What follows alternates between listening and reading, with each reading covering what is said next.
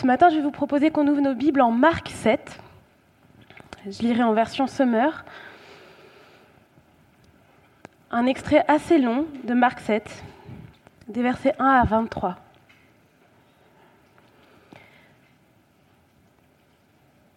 Mais avant de lire, j'aimerais resituer le contexte, ce qui se passe juste avant le début de ce texte.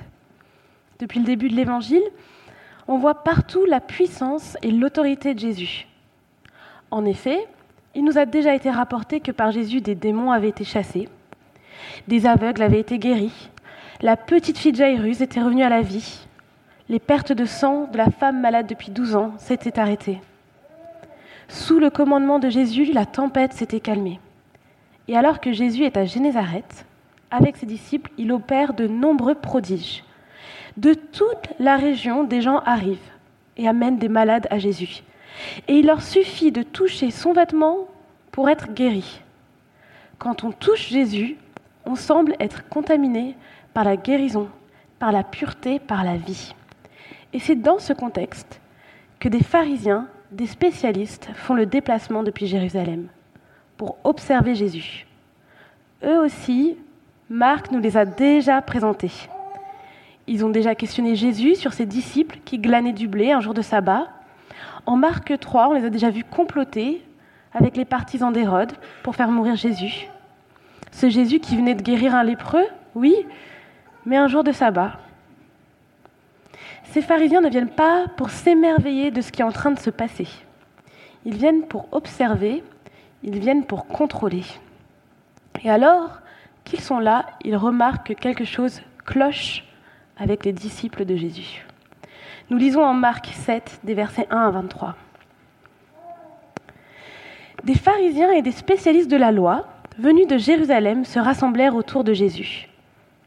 Ils remarquèrent que certains de ses disciples prenaient leur repas avec des mains impures, c'est-à-dire qu'ils ne s'étaient pas lavé les mains. En effet, les pharisiens et les juifs en général ne se mettent pas à table sans les avoir soigneusement lavés. Ils observent ainsi la tradition de leurs ancêtres. De même, en revenant du marché, ils ne mangent pas sans avoir fait leurs ablutions. Ils ont reçu beaucoup d'autres traditions qu'ils observent, comme celle de, de laver rituellement les couples, les pots et les vases de bronze. Les pharisiens et les spécialistes de la loi demandèrent donc à Jésus Pourquoi tes disciples ne se conforment-ils pas à la tradition de nos ancêtres? Pourquoi prennent-ils leur repas avec des mains impures? Hypocrite, leur répondit-il. Ésaïe vous a fort bien dépeint dans sa prophétie, où il est écrit Ce peuple honore des lèvres, mais au fond de son cœur, il est bien loin de moi. Le culte qu'il me rend n'a aucune valeur car les enseignements qu'il donne ne sont que des règles inventées par les hommes. Vous mettez de côté le commandement de Dieu pour observer la tradition des hommes. Puis il ajouta Ah, vous réussissez parfaitement à mettre de côté le commandement de Dieu pour établir votre propre tradition. En effet, Moïse a dit Honore ton père et ta mère, et que celui qui maudit son père ou sa mère soit puni de mort. Mais vous, que dites-vous? Si un homme dit à son père ou à sa mère la part des biens avec laquelle j'aurais pu t'assister est corban, c'est-à-dire offrande à Dieu, alors vous ne le laissez plus rien faire pour son père ou sa mère. Voilà comment vous annulez la parole de Dieu par votre tradition, celle que vous vous transmettez. Et vous faites bien d'autres choses du même genre. Puis, Jésus appela de nouveau la foule et dit, Écoutez-moi tous et comprenez-moi bien. Rien de ce qui vient du dehors et qui pénètre dans l'homme ne peut le rendre impur. C'est au contraire ce qui sort de l'homme qui le rend impur. Si quelqu'un a des oreilles pour entendre, qu'il entende. Lorsque Jésus, laissant la foule, fut rentré à la maison, ses disciples lui demandèrent de lui expliquer le sens de cette image. Il leur répondit, Ainsi, vous non plus, vous ne comprenez pas? Ne saisissez-vous pas ce que je veux dire? De tout ce qui vient du dehors et qui pénètre dans l'homme, rien ne peut le rendre impur. Tout cela, en effet, ne va pas dans son cœur, mais dans son ventre, et est évacué par les voies naturelles. Il déclarait par là même que tous les aliments sont purs. Et il ajouta, Ce qui sort de l'homme, c'est ça qui le rend impur. Car c'est du dedans du cœur de l'homme que proviennent les pensées mauvaises, l'immoralité, le vol, le meurtre, les adultères, l'envie, la méchanceté, la tromperie, le vice, la jalousie, le blasphème, l'orgueil.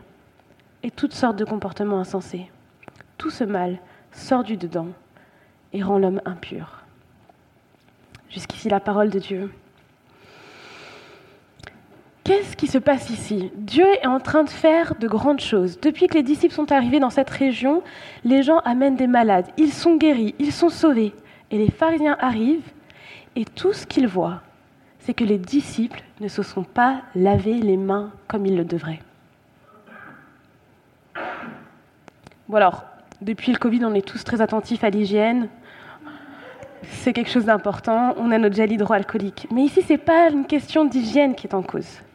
Leurs mains n'étaient pas nécessairement particulièrement sales, mais c'est une question de pureté rituelle, de s'être lavé les mains selon le bon protocole. Et ils ne l'ont pas fait. Et les pharisiens ne peuvent pas laisser passer ça. Pourquoi ne se confirment-ils pas à la tradition de nos ancêtres? Pourquoi prennent-ils leur repas avec des mains impures? Les pharisiens respectent un grand nombre de règles. Leur vie est codifiée. Ils sont jusque bouddhistes. Ils veulent assurer dans leur vie une pureté qui est égale à la pureté qui était exigée au temple, aux prêtres qui rendaient des sacrifices. Et sans même avoir été présents à ce moment de leur interaction, on peut imaginer leur tête à ces pharisiens et ces spécialistes de la loi quand ils ont entendu la réponse de Jésus. Hypocrite. Ésaïe vous décrit bien. Vous m'honorez des lèvres, mais au fond du cœur, vous êtes bien loin de moi. Votre culte n'a aucune valeur, car les enseignements qu'il donne, ce sont les règles inventées par des hommes hypocrites. Ils sont bien plus attachés à leur tradition, à leur loi, comme ils l'ont comprise, qu'à la parole de Dieu telle qu'elle est écrite. Et Jésus insiste plusieurs fois sur ce point, au verset 8, au verset 9, au verset 13. Ce qui compte pour eux, c'est la tradition, c'est leur tradition. C'est la bonne façon de faire, quitte à en oublier ce qui est au cœur de la loi. Aimer Dieu et aimer son prochain. Et Jésus y relève ces deux manquements très précisément. Quand il évoque la prophétie d'Ésaïe, il insiste sur l'éloignement du cœur du peuple par rapport à Dieu. Quand il parle du détournement du soutien financier qui devait être attribué aux parents pour le temple, il les interpelle sur l'amour de son prochain, et là d'un prochain particulièrement proche. Jésus veut les interpeller sur ce qui est au cœur des commandements, l'amour de Dieu et l'amour du prochain, alors que s'attache à une pureté, mais une pureté extérieure. Qu'en est-il de nous? Est-ce que la thématique de la pureté nous intéresse? Peut-être pour certains même pas, peut-être que vous êtes déjà en train de dire j'aimerais bien qu'on passe à autre chose. Et pourtant, parfois, chez les évangéliques, on est des pros de la pureté. On a même des petits sujets obsessionnels. On peut être assez prompt à regarder ce que les autres ne font pas bien, pas comme il faut, pas comme il devrait. Qui de nous n'a jamais dit Je ne comprends pas comment on peut être chrétien et faire ça Plutôt que de regarder ce que Dieu est en train de faire dans la vie de ces personnes. Comme des pharisiens, nous passons complètement parfois à côté de ce que Dieu est en train de faire, de ce que Jésus est en train de guérir dans la vie des hommes et des femmes qui croient son chemin. Et il nous arrive en tant qu'évangéliques aussi de rajouter des règles et d'être très fiers quand nous arrivons à les respecter alors que d'autres semblent échouer à tenir nos standards. Et si les pharisiens font une fixette sur la pureté rituelle, les évangéliques semblent obsédés par la question de la pureté sexuelle. De temps en temps, quand je vais prêcher sur une thématique, je tape dans Google, en anglais parce qu'on a plus de réponses. Sermon on Purity. Eh bien, il me semble que la pureté ne, concerne, ne concerne qu'un seul domaine, la pureté sexuelle. Et je ne dis pas que ce n'est pas important, mais c'est l'entièreté des messages quasiment qui ne concernent que ce domaine-là je ne dis pas qu'on ne doit pas faire attention à notre sexualité, à ce que nous faisons de nos, cœurs, de nos corps. Mais Jésus évoque l'immoralité sexuelle et l'adultère dans la liste qu'il donne. Mais il est loin d'être concerné seulement par cela. Il regarde l'être humain et ses relations dans leur globalité. Mais alors on a d'autres sujets sur lesquels on attribue des auréoles aux chrétiens parmi nous. Ceux dont les enfants se comportent bien au culte. ceux qui arrivent toujours en avance, ceux qui connaissent toujours la référence. Et dans notre société, les plus purs, ce sera les plus verts, les plus écolos.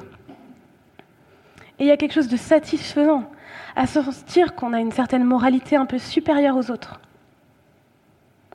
même si on ne le dit pas par humilité de façade. Et encore une fois, ce n'est pas que ces sujets ne sont pas importants, ils le sont. Mais nous recherchons trop rapidement, trop facilement une pureté extérieure qui doit être démontrée dans nos comportements quand nous sommes en public. Et notre pureté devient une occasion de se sentir mieux, un peu au-dessus, un peu à distance. Les pharisiens et les spécialistes de la loi connaissent si bien la Torah, et ils voulaient probablement bien faire. Mais la pureté qui était censée les rapprocher de Dieu les éloigne des autres, de ceux qui font moins bien, et finalement de ce que Dieu lui-même est en train de faire devant leurs yeux. Malgré tout leur savoir et toutes leurs règles, ils passent à côté de l'œuvre de Dieu accomplie en Jésus-Christ. Ils ont une connaissance intellectuelle, mais ça ne suffit pas à changer les cœurs. Et le cœur, c'est exactement là que Jésus va ensuite centrer l'attention. Jésus va parler d'une pureté qui aime, qui se traduit par l'amour de l'autre. Et son propos est important hein, parce qu'il appelle la foule. Jésus appela de nouveau la foule et dit Écoutez-moi tous et comprenez bien. Rien de ce qui sort, rien de ce qui vient du dehors et qui pénètre dans l'homme ne peut le rendre impur. C'est au contraire ce qui sort de l'homme qui le rend impur. Notez bien, quand Jésus appelle la foule, il leur dit Comprenez bien. Et que la scène suivante, on le retrouve seul avec ses disciples qui n'ont rien compris. En même temps, Jésus, il vient vraiment secouer leur façon de penser et leur façon de vivre. Parce que si la question du lavement rituel des mains était un ajout de la tradition, les règles alimentaires faisaient partie de la loi. Tous les juifs, pas seulement les pharisiens les plus extrémistes, s'abstenaient de certains aliments qu'ils considéraient comme impurs. Ça faisait partie des lois qui encadraient cette fameuse pureté rituelle, dont Jésus annonce le dépassement. Les lois rituelles avaient été données au peuple pour plusieurs raisons. Certaines lois avaient été données au peuple pour préserver leur santé. Quand un lépreux était malade, on le mettait à l'écart du temple pour que sa maladie ne contamine pas les autres. Il y avait ensuite tout un système en place pour qu'une fois guéri, il puisse réintégrer et la communauté et le culte et être à nouveau en présence de Dieu. Et puis c'était aussi une façon de dire que ce Dieu, c'est un Dieu saint devant lequel on se présente pur, pas n'importe comment. Une façon de montrer la particularité de ce peuple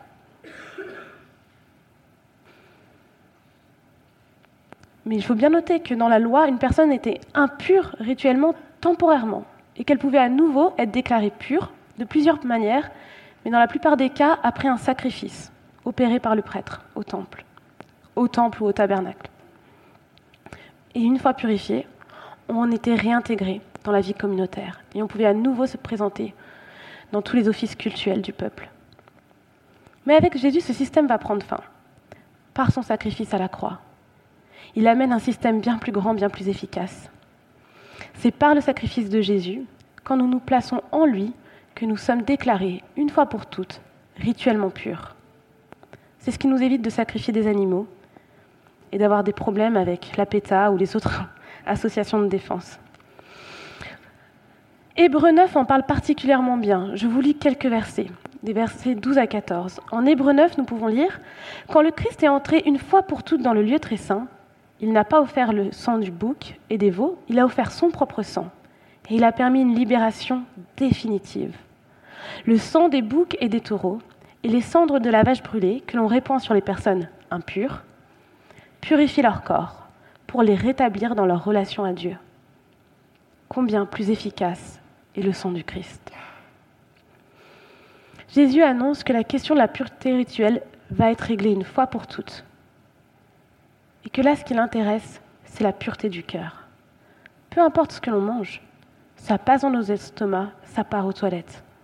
Ça n'impacte pas qui l'on est, comment on pense, combien on aime Dieu, comment on traite les autres. Et c'est ça qui intéresse Jésus.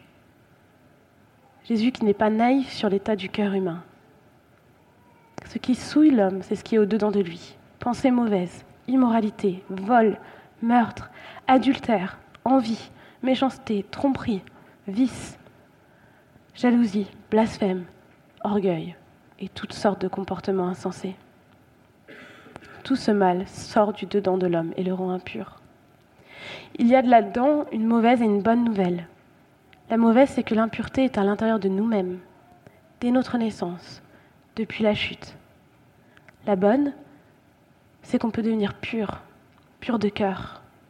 On devient rituellement pur une fois pour toutes en se plaçant en Christ sous son sacrifice, ce qui fait qu'on peut être réconcilié et s'approcher du Dieu saint. Puis nos cœurs et nos manières de vivre sont progressivement purifiés par Jésus, par l'Esprit Saint qui fait son œuvre en nous. Oui, ces choses-là, les mauvaises pensées, le vice, la jalousie, l'orgueil, on peut essayer de les manager, aussi bien que mal. On peut tenter d'avoir un minimum de contrôle. Mais euh, la réalité, c'est que livrés à nous-mêmes, nous sommes incapables de trouver de véritables solutions. Il est beaucoup plus facile de s'assurer qu'on s'est bien lavé les mains, selon la tradition des ancêtres, que d'arrêter de ressentir de l'orgueil ou de la jalousie. On peut toujours se dire qu'on n'a pas commis de meurtre, du moins j'espère. Mais cette pureté-là, cette pureté du cœur, c'est là où Jésus a levé la barre. Il a enseigné la gravité de traiter son frère d'imbécile, de porter simplement son regard sur une autre femme que la sienne. Là où les pharisiens avaient poussé les lois rituelles à l'extrême, Jésus donne la plus grande exigence à la loi de l'amour. Ce qui nous rend impurs, ce qui nous souille, c'est tout ce qu'il y a en nous qui n'est pas conduit par l'amour de Dieu et l'amour du prochain. Et pour que ces impuretés sortent de notre vie, nous avons besoin de l'œuvre du Christ opérée par l'Esprit Saint dans nos cœurs. Et je nous laisse penser un instant à cette liste, le vice, la jalousie, l'orgueil. Et je nous laisse l'instant pour nous poser cette question, qu'est-ce que j'ai besoin que Jésus vienne purifier dans mon cœur, particulièrement en ce moment?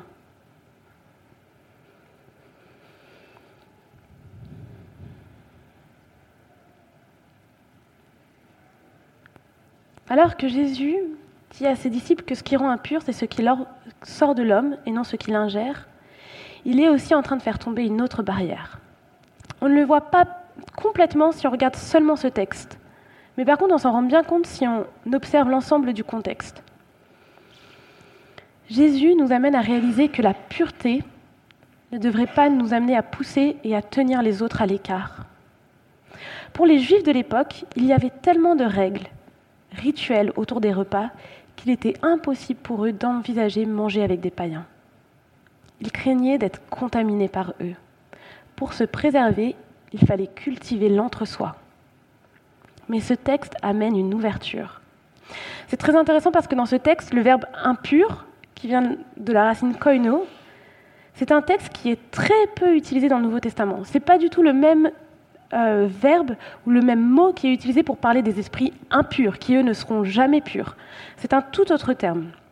Et ce mot, il est très peu utilisé dans le Nouveau Testament, et je pense que c'est significatif. Je vous partage pourquoi. Ce mot, il est utilisé ici, en Marc, et dans le texte parallèle en Matthieu. Vous savez que les évangiles, parfois, nous rapportent les mêmes récits.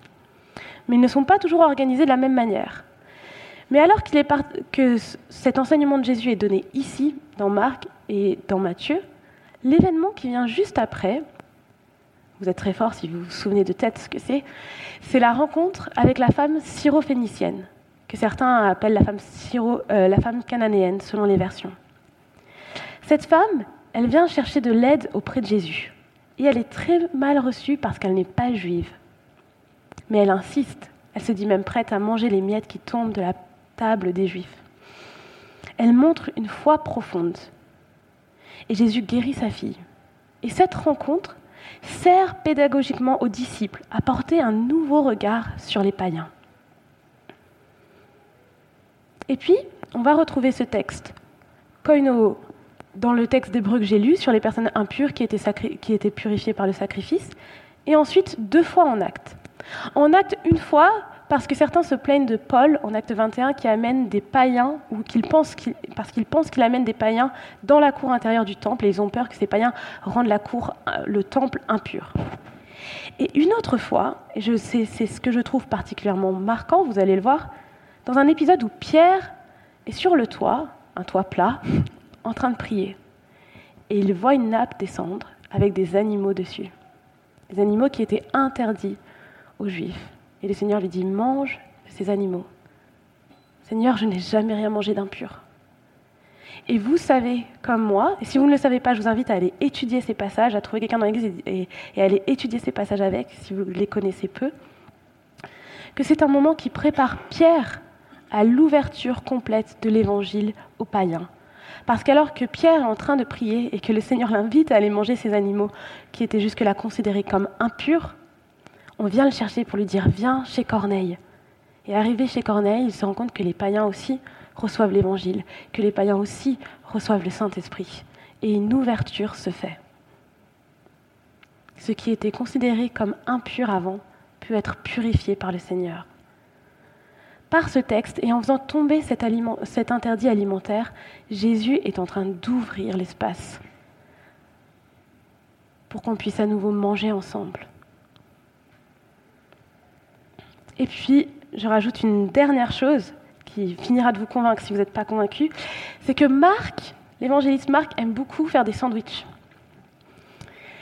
Souvent dans l'évangile de Marc, vous, trouverez des, événements qui semblent similaires, et ce qui se passe au milieu en général est particulièrement significatif.